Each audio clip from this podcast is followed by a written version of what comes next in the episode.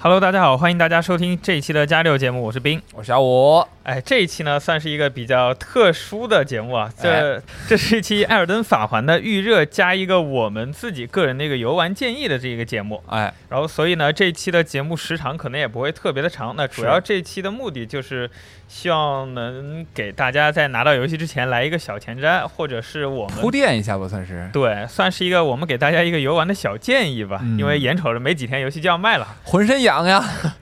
那为什么我们能给大家来这么一个游玩上的建议呢？嗯是因为，哎，我们还要再次感谢万代南梦宫。呃，我们在之前的几天啊，和小五一起去索尼中国那边，呃，一起提前游玩到了《艾尔登法环》，可以说算是一个完整版吧。呃，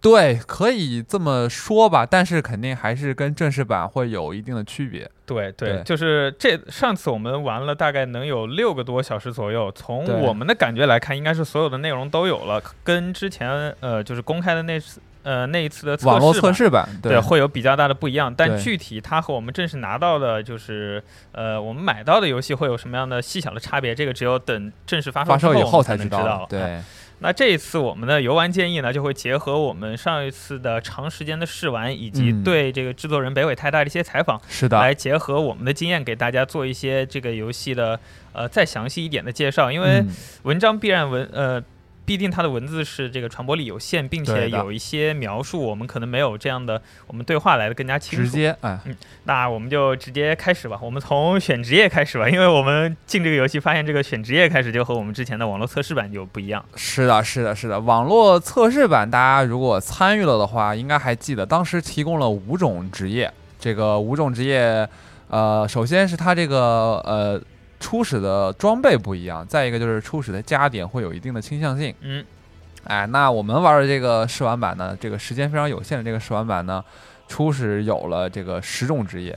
嗯呃，应该是在以前的基础上有增减，对增的部分呢是比如说像这个呃这个关呃关心者、囚犯、嗯这种一贫如 洗，经典的一贫如洗对对对也都有啊对了。这种是呃，这个我们玩到这个版本里是有的，但是像比如说像之前的那个呃白狼战鼓，白狼白狼战鬼就是没有了，对，然后像一贫如洗啊什么，也和之前的黑魂一样，就是它的等级会比较低，低然后有更多的这个初期的可以让玩家自定义的这个方向来选择。嗯然后每一个，我们把这个十个职业都给大家再介绍一遍吧，哎分别是流浪骑士、嗯剑士、勇者、盗贼、关心者、预言家、武士、囚犯、密探和一贫如洗。是的其，中有很多我们之前根据之前的魂类游戏的经验，也大概听名字就知道它是一个什么样的分类。然后像囚犯这个，确实我们当时看着就非常觉得啊它好剑锋传奇 啊这个。是然后嗯，因为这次游戏内有非常多的流派嘛，所以。嗯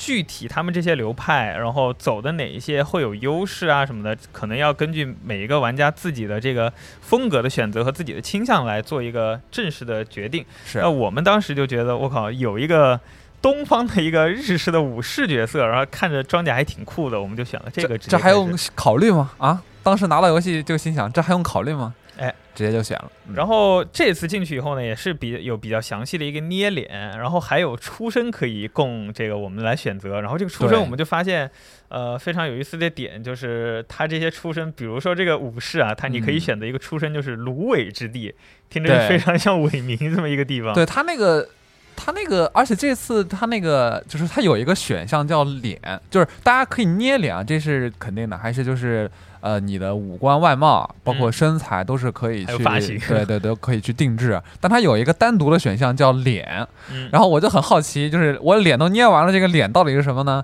点开一看，发现是这个，它其实是对你这个整个种族的一个定义。嗯嗯，就包括就是它会它那个选项里会告诉你是什么什么什么之相，什么什么是面相，大概是对这对种对意思。对然后我们毫不犹豫选，哎，我们当时选的谁来着？是反正戴着头盔咱也不记得了我记得选了个龙人吧？啊。对对对，就是他这回看起来还有那种黑皮肤的龙人，还有月之男什么的，对就给人即视感还挺怪强的对。对，然后虽然选了这个出身啊，然后我回头看了一下其他家媒体的一个试玩，就虽然可能大家选的出身和职业不一样，但进去游戏以后的流程看起来都是一样的。哎嗯，我们出出门出身就到了一个叫猴王礼拜堂的一个地哦方，，对对对，这个地方，呃，我们还是嗯在这个地方做一个说明啊，就是、呃，虽然我们不会有剧情上的这个剧透啊，但是我们毕竟还是在聊这个游戏初期的一些呃流程，嗯所以如果有对这方面呃剧透有介意的朋友呢，可以这个选择性的听一听我们之后的这个东西啊。嗯，但是放心，我们也不会聊太细的，我对们不会详细的把我们的游玩过程都给大家讲一下，嗯，但我们会把我们到一些区域以后，我们自己的一些建议和想法都讲给大家听。嗯嗯，嗯，那首先就是这个《猴王礼拜堂》，我们初步估算，可能它就是游戏的相当于一个。呃，智狼里面那个大芦苇地了，对，就是让你安排了一个见面杀，然后依对次把剧情给引下去。对，这个这个猴王礼拜堂呢，就是从这个地理上看，应该是在这个呃，一呃猜测应该是在这个史东威尔城这个这个范围内，因为嗯从那个地方就直接可以看到那个黄金树，还有那个断桥。嗯，然后出门其实没有什么可逛的地方，然后出门就会遇到一个呃八面玲珑的小可爱，嗯可爱吗？哇，巨可爱！但是挺玲珑的。对，就是他长了非常多的手脚，然后拿着四把兵器吧，如果我没记错，应该是四个手拿了四把兵器。对， 反正他满脸就写着一个你打不过，嗯，然后你上去跟他打以后，发现果然打不过，对然后就被他但的不小排除啊，肯定有朋友是可以打得过，但是我们当时时间有限，就没有试打得过什么状态，然后直接上去，然后就送了。对送完以后呢，就很很熟悉的剧情，熟悉的一个小板车给你拖到一个出生地，那这个出生地就是之前的那个网络测试版我们哎的一个出生地了。嗯，墓地。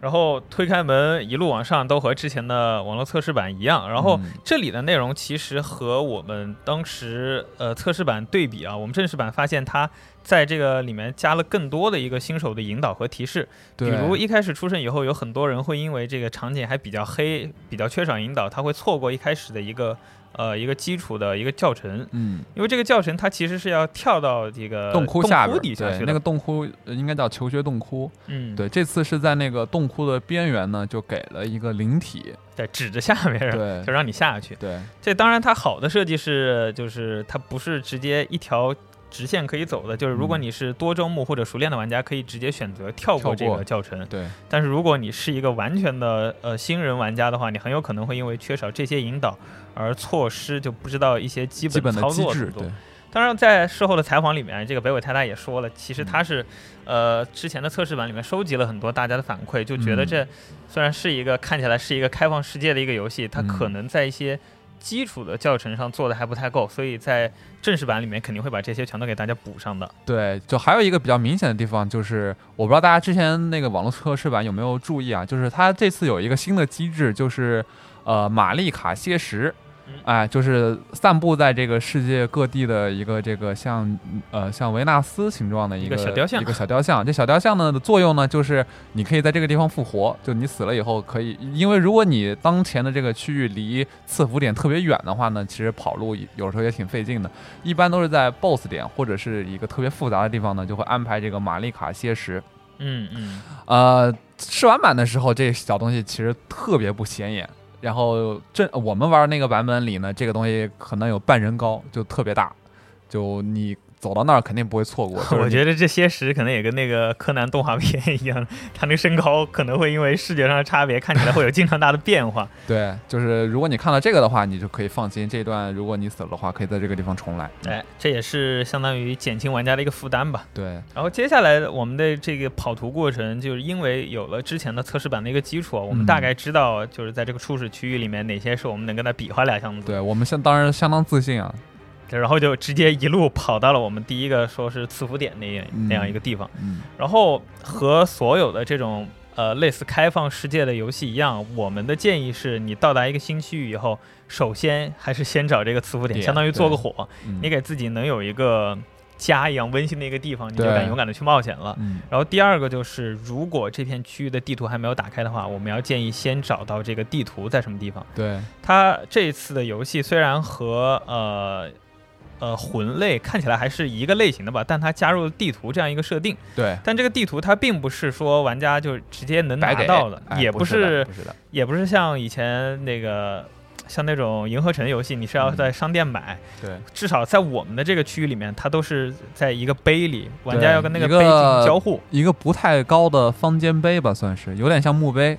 对对，对它不算方尖碑，就是一个长形的一个石碑，对，但它这个提示吧，我觉得可能还是不那么明显一点的。对如果呃如果没有之前的经验的话，所以这个时候可能需要一些玩家的其他玩家的一个指引和帮助，或者嗯等到游戏正式上线以后啊，这个大家的留言会大概告诉你这个区域的地图是什么样。嗯大家捡到一个以后，应该也就知道了。所以之后在去往每一个区域的时候，可能都要尽快先找到那个地图在什么地对方，给它点开。如果没有地图的话，那个游戏玩起来还是会比较怪的。会感觉不是那么的放心，就往前走的时候不知道前面是什么。就是如果你有了地图的话呢，你会对这个区域的这个高低起伏啊，包括这些区域里有什么建筑呢，你都会比较。呃，虽然你们还没到那儿，但是你会有一个大概的判断，比如说前面有一大片湖，前面有座高山，你可能过不去，嗯或者说哪个地方可能会有一个看上去就会像有一个敌人的据点，大概是这样的。嗯所以我们当时我们玩的时候也是第一时间就来到了那个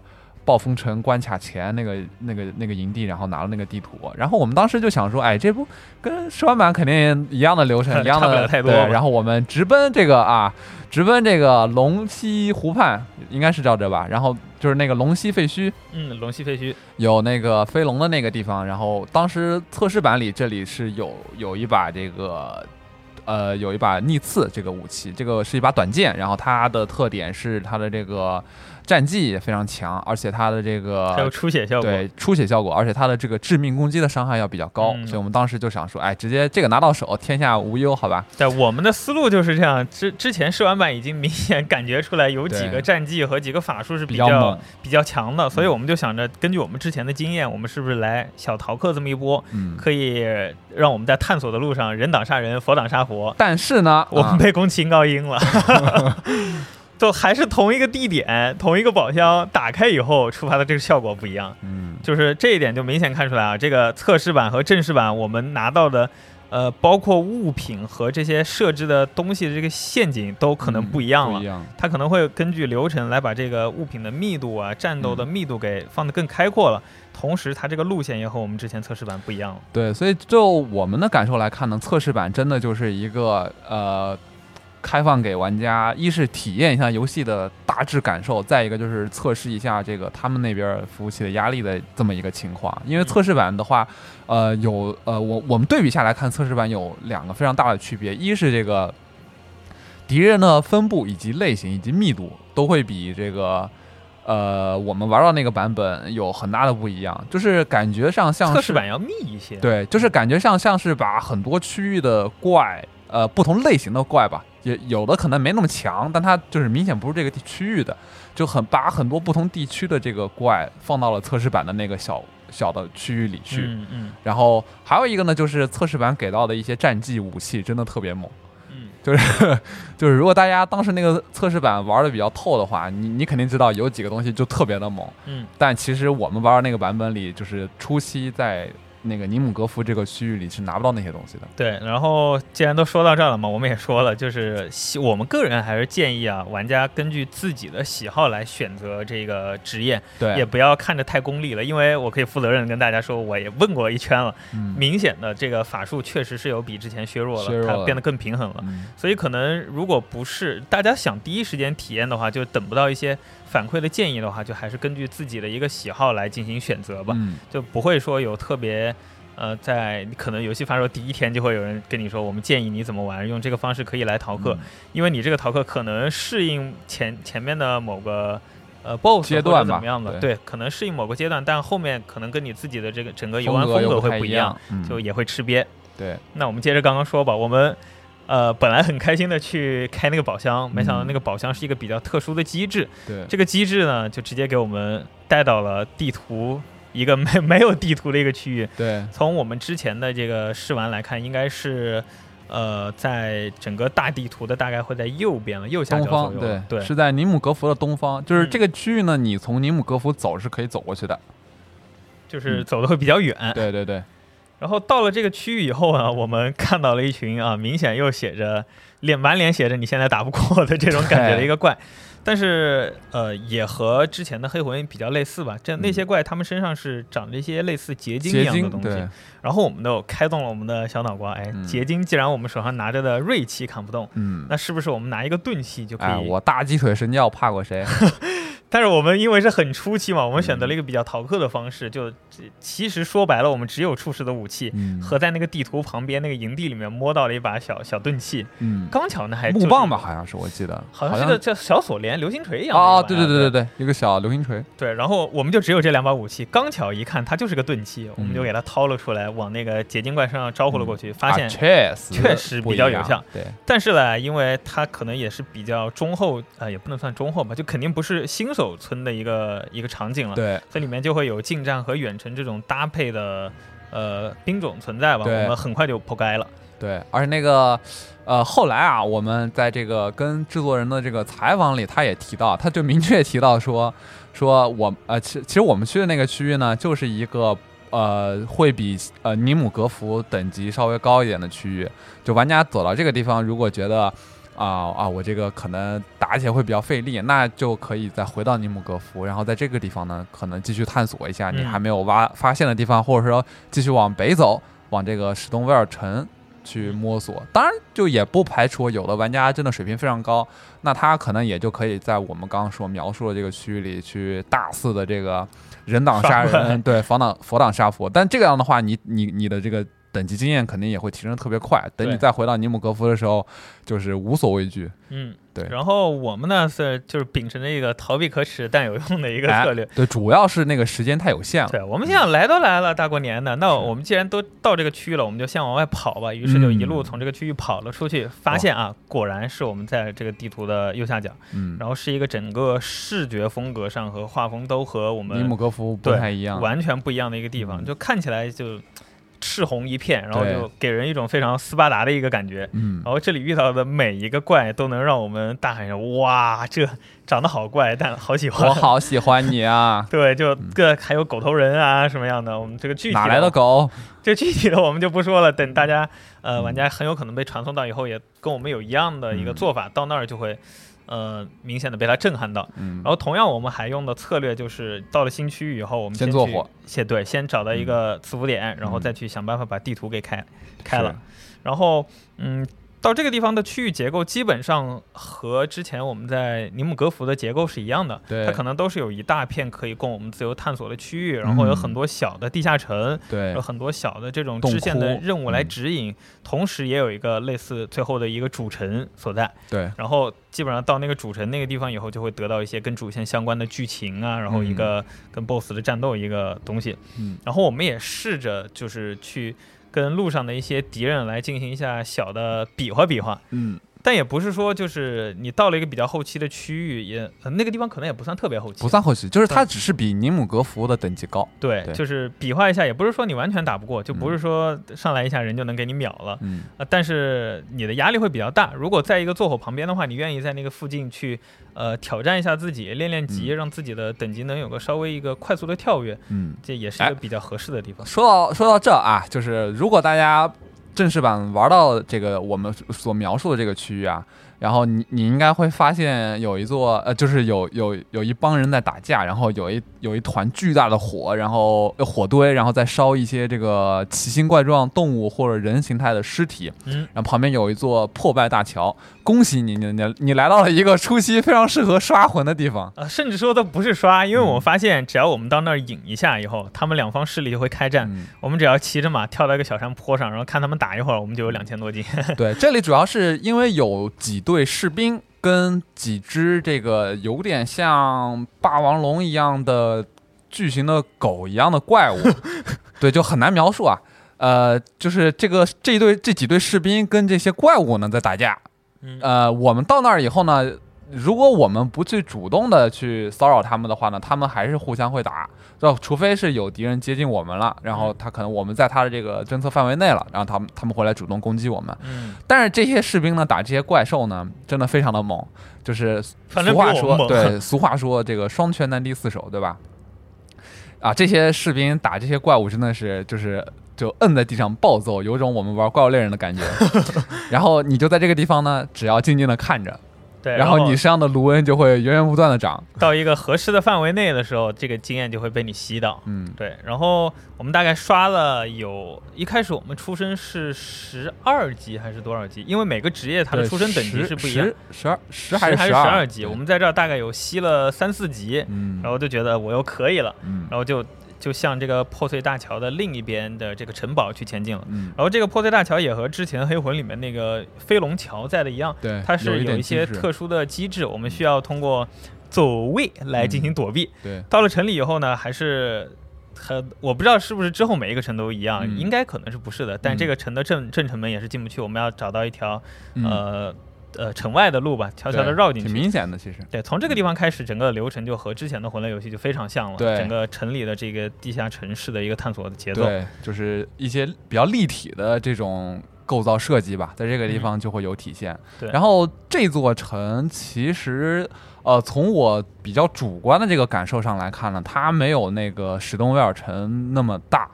它它就是以它跟史东威尔城对比的话呢，史东威尔城确实要大的非常非常多。嗯然，后这座城呢，其实构造还是比较小，但是它比那个我们之前玩到的那些地下洞窟的构造要复杂一些。然后敌人的这个等级分布的也会呃高一些，也会密一些，嗯嗯嗯，大概是这样。然后呃，这座城我们走到最尽头的时候呢，也是会遇到一个比较强大的 BOSS。嗯，啊，我们就反正就是我们当时的情况是，如果不打他的话是没法继续推进的。对，你要说要不等级够高，要么有你有好的装备，但嗯我们是两个都没有，所以我们就很知趣的就先返回哎了我。们大路朝东，对，继续走了。对，然后到这个时候啊，就是给大家大概描述一下，虽然我们没有很仔，呃，也算比较仔细了吧，在对探索的部分已经算比较仔细了，嗯但是有一些强敌我们却没有挑战，所以嗯得不到一些关键的道具之类的，嗯但是已经可以比较明显的感受到这个地方的气氛，以及可以大致脑内有一个猜测，他们这个城堡里面的故事是什么样，他们在做嗯一些什么样的事情。嗯，就可能类似这样很多的小碎片和这个这个叙事和剧情的体验是和之前的魂类游戏非常相似的。嗯对，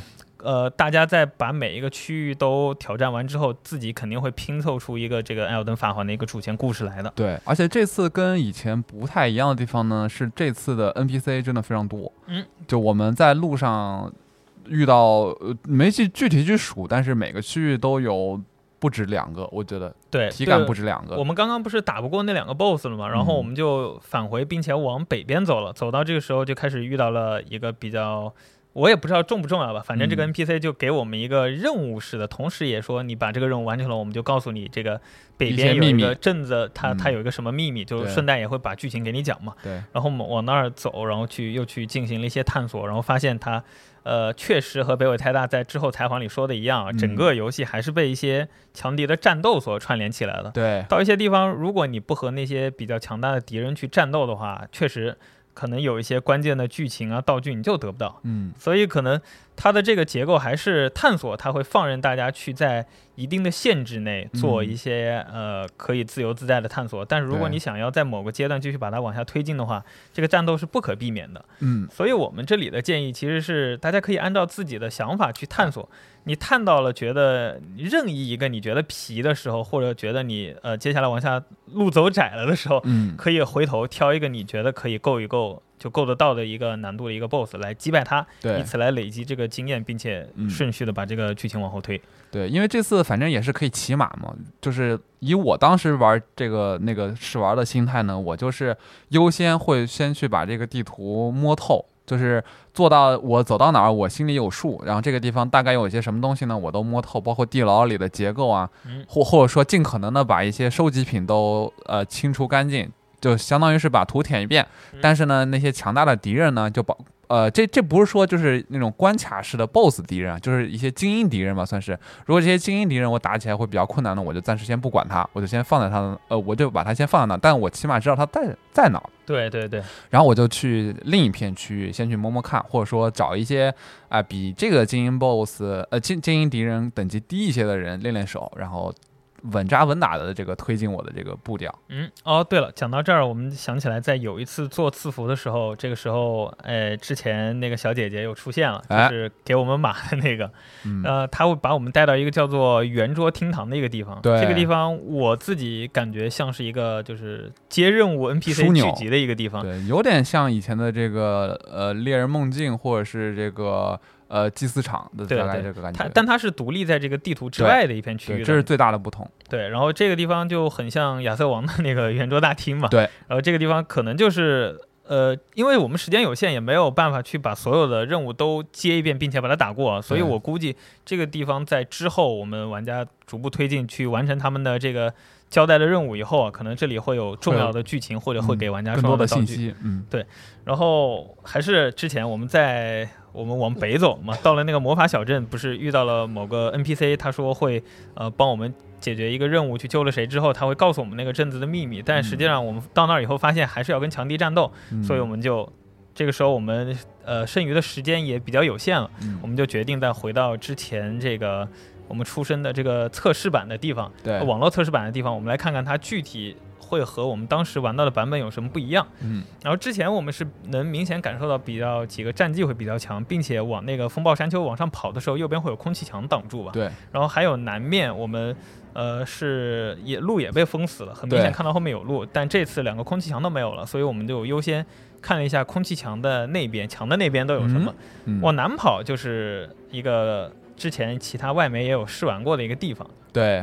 那边的话呢，我们也是路上，其实往南跑的时候，呃，说一下路线吧，就是大家在网络测试版的时候，应该会遇到一队马车，嗯啊、两个巨人在拉一个不知道是棺材还是什么东西的一个一个一个车队吧，算是，嗯就沿着他们行进这条路啊，我们反其道而行之，我们就。反向的往他们这条路走，就一直会往南走嘛嗯，走着走，然后跨过那个山谷了以后呢，啊，就会遇到一个新的 NPC，这个 NPC 呢就会简单给我们概呃描述一下城里发生了啥？更往南的地方是一个什么地方，然后城里发生了啥，他是谁，干嘛了，怎么着了，哎，哦，对不起，帮帮我，大概大概这种感觉。然后对再往那边去呢，其实就是。呃，如果大家比较关注法环的话呢，其实肯定会在网络上看到一些这个录像，就是之前呃外媒发已经发了的这个部分。嗯，对所以我们当时也就是呃去那边看了看，然后就没有更更往南走了。呃，我们基本上猜测啊整个地图就是下半部分很有可能就是我们刚刚描述到的这三大块区域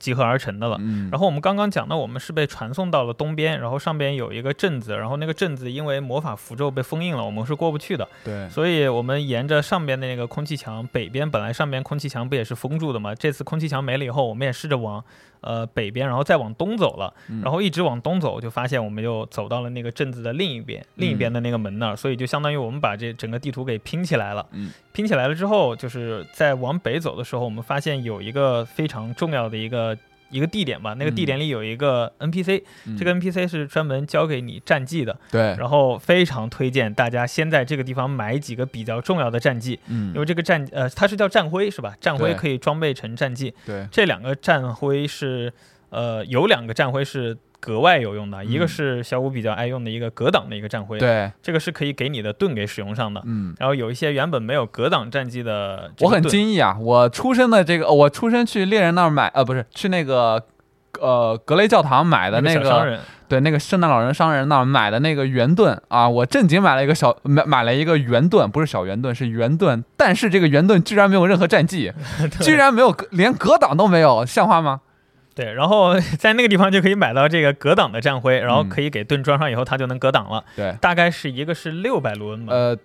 格挡好像贵一点吧？哦，格挡是六百吨，那就个反正暴风不贵刃，，对，对嗯暴风刃大概是一千二，然后格挡是六百、然后还有一个战绩叫无战绩，哎，然后这两个加起来一共一千二卢恩，我是比较推荐大家先把它买到了。这个无战绩的效果是什么呢？就是比如说你比较习惯这个传统的这个黑魂一式的那种。左手举盾、右手拿剑的这种推进方式。嗯，如果你想用右手那把武器的战绩的话，嗯，如果你直接用了战绩键，它会直接变成左手那个盾的战绩。对，但是如果你把左手这个盾的战绩用成无战绩的话，它就会直接用用出你右手武器的那个战绩，也就是说对你可以左手举着盾的同时，然后用一下战绩，这样你就不用专门切换武器，就可以对直接放右手那把武器的战绩了。嗯，对一些传统玩家来说的话，它是一个比较福利的，所嗯以这两个东西，这也两个加起来一千二卢恩的这个战绩嗯，的战徽，推荐大家先买了，然后再去挑战一些 BOSS 可能会比较有帮助。对，这个刚说这段可能大家听上去会有点绕，但其实大家到游戏里一上手，立马可能就明白我们说什么意思了。因为嗯这次，呃，我们多了一个这个跳跃的按键嘛。那所以，我们右手的这四个按钮呢，跟以前其实就是相比起来，它就会这个就是比较局促了嘛。而且，所以这次它那个呃，你你双手持呃右手武器的时候呢，你需要长摁三三角，然后呃是 R 一 L 一这样去嗯切换这个双持。所以你想，如果你的左手的盾上有一个战绩，你你现在这个状态下，你要想用右手的战绩呢，你就是要么就是把盾就是开到装备栏里把盾撤掉，要么就是双持右手武器。那这嗯其实都比较复杂，所以如果有刚刚有那个战绩的话呢，就是你如果你你比较习惯用剑上的战绩，这样就会比较方便。嗯，然后这个时候再往北边啊，我们就去挑战之前的这个恶兆了。然后到这个时候，我们剩下的试玩时间也就不多了。嗯，其实看起来啊，六个小时的试玩时间会比较充裕，啊但实际上这个整个世其实 界跟没玩儿一样。魅东西太多了，太嗯有魅力了。然后每一个地方你总看见看到它的这个视觉啊，然后看到它的一些文本描述，你都会觉得它好像有什么故事等着你。然后你需要嗯去把这个地方详细的舔一遍以后，嗯你就能呃呃收获到非常多的信息。嗯，所以这六个小时的时间对我们来说就感觉。嘖饭都没吃，就对眼眼一闭一睁就过去了。对然后我们这样来估算一下整个游戏时长，也会比较非常的给力。我我猜测啊，如果玩家这个玩的会比较仔细，然后希望了解到的比较多，我我预测啊就是以我个人来看，我可能一周目完整的体验大概会到五六十个小时吧，我猜测。嗯，对我估计也是，因为很早之前我大概觉得可能三十小时差不多了，但是嗯根据我们那次试玩体验下来的结果来看的话，我觉得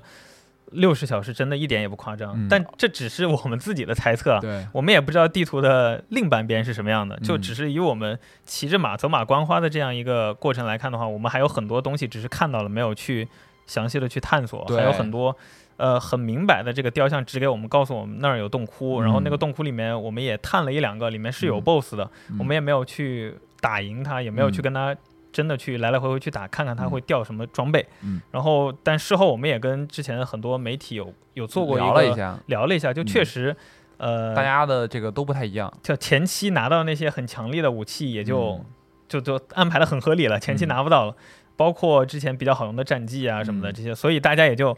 安下心来，稳下心来，按照自己的想法，就不要功利的去玩这个游戏，一点一点去慢慢的去体验它就对，好而了。且这次其实，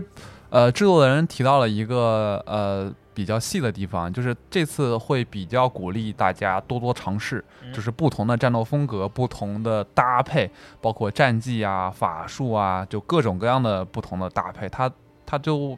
他他自己来说的话，他会比较推荐大家这样多多去尝试。嗯，呃，可能从我们的感受上来看，就是主体流程的话呢，可能也得需要去做更多的考虑，嗯因为如果主打某一个方向的话呢，呃，你倒是可以，肯定是可以通关的，但是可能到某些区域里就会比较棘手，嗯所以也是鼓励大家多多去尝试不同的搭配、不同的这个法术啊、这个战绩啊嗯流派流流派真的也很去搭配多了，对吧？对。那好，那这期的节目差不多到这儿，因为我们时间也有限嘛。哦，对了，还要再次提醒一下啊，我们刚刚所说的这些内容啊，都是基于我们包括之前的网络测试版以及二月九号嗯玩到的这个试玩版本的情况来做的一个感受的分享啊。嗯，嗯呃，可能会跟之后的正式版不太一样啊还。会有细微的差别。嗯，对，然后等到游戏正式解锁以后呢，我们当然也会第一时间去到游戏的世界里去品味一番，然后也会后期也会有很多的这个电台内容啊，或者是这个视频内容，包括我们也有一个游戏调查员的账号，嗯，之后也会做很多的分享，还请大家这个多多关注一下。哎，请大家关注游戏调查员，然后集合网。嗯，好，那我们下次节目再见，拜拜。哎拜拜。